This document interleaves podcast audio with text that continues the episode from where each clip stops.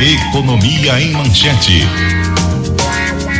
Com Fred Novaes. Grande Fred, o Conselho de Administração faz a segunda reunião, mas as incertezas persistem no PIN, o Polo Industrial de Manaus. Que angústia eterna é essa, meu caro Fred Novaes? Bom dia. Bom dia, Cristóvão. É, essa reunião chega realmente trazendo muitas expectativas, né? Aumento do governo federal com relação ao polo industrial de Manaus.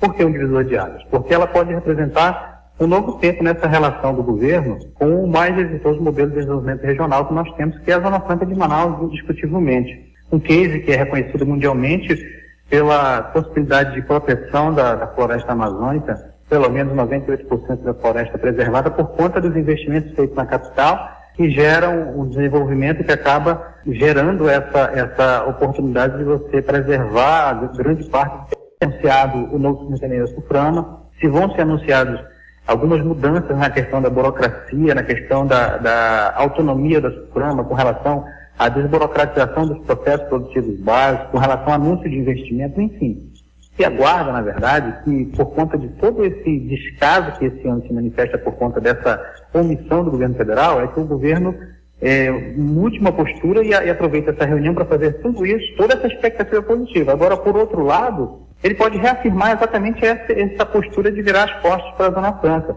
achando que o polo do Estado de Manaus já caminha por, por suas próprias pernas e que deixando do jeito que está para ver como é que fica que é uma situação perigosa e uma situação que, na verdade, eh, vai trazer uma grande frustração num ambiente, num cenário econômico que já é complicado, num cenário econômico que você tem muitas incertezas, principalmente ligadas ao cenário político que nós temos hoje. Essas incertezas com relação à é. condição do governo federal de administrar a sua política econômica a partir desse caos político que nós verificamos no Congresso, principalmente. É exatamente aí que eu queria colocar a minha colher. Porque diante da situação de estabilidade política lá em Brasília e a ameaça de um impeachment por aí, a, a Suframa virá moeda de troca aí para apoio. Aí é o pior cenário possível que se possa é, imaginar, né, Fred? Exatamente. Que é, é, é se confirmar, na verdade, é, é essa expectativa do, do, dos negativistas, né?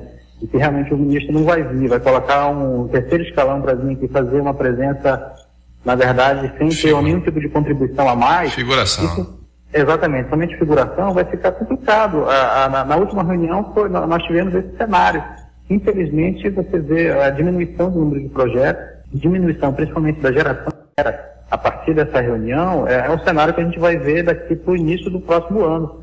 É, em termos de emprego, de oportunidade, você vai diminuir vocês vão abrir novas oportunidades.